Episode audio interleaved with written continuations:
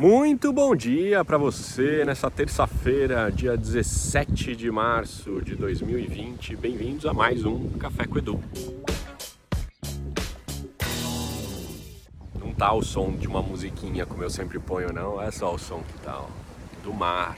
Tô numa praia desértica nesse momento. Espero que fique assim. Se não ficar, eu vou sair fora daqui. E eu tô em Florianópolis, Santa Catarina, e o tema de hoje é justamente isso e o porquê que eu tô aqui. Sabe qual que é o tema de hoje? Do problema às possibilidades. Da bucha, the dark para luz, para emergir, para fluir.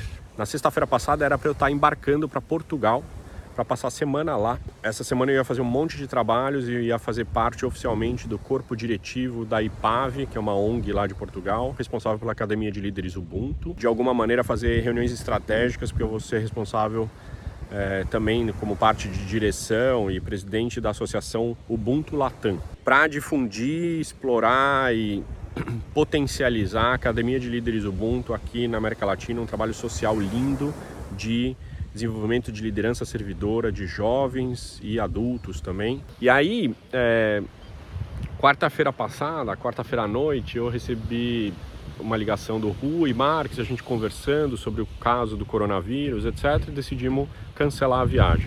Fiquei super triste, porque era um momento muito especial para mim. Dia seguinte, eu falei, cara, mas meu, minha agenda tá toda bloqueada. Todos os preparativos estão montados, né? A mãe das crianças vão ficar com as crianças, cancelei todos os meus compromissos, Camila também e tal, pô. E aí veio o sonho. Será que não dá para fazer aquilo que eu sonho tanto?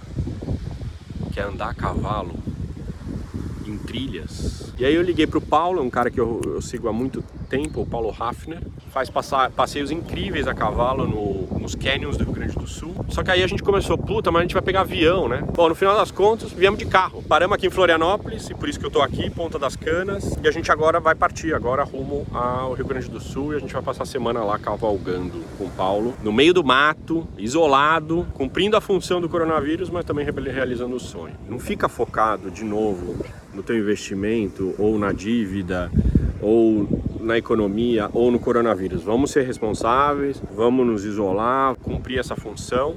Agora, ao mesmo tempo, vamos olhar para as possibilidades que surgem. E você, essa semana, o que, que pode fazer de possibilidades que possam emergir com consciência? Beijão, boa semana. Até terça-feira que vem, 8 horas da manhã. E acompanha aí no meu Instagram, acho que fotos que eu vou tirar da minha cavalgada, tá bom? Beijo, valeu, tchau!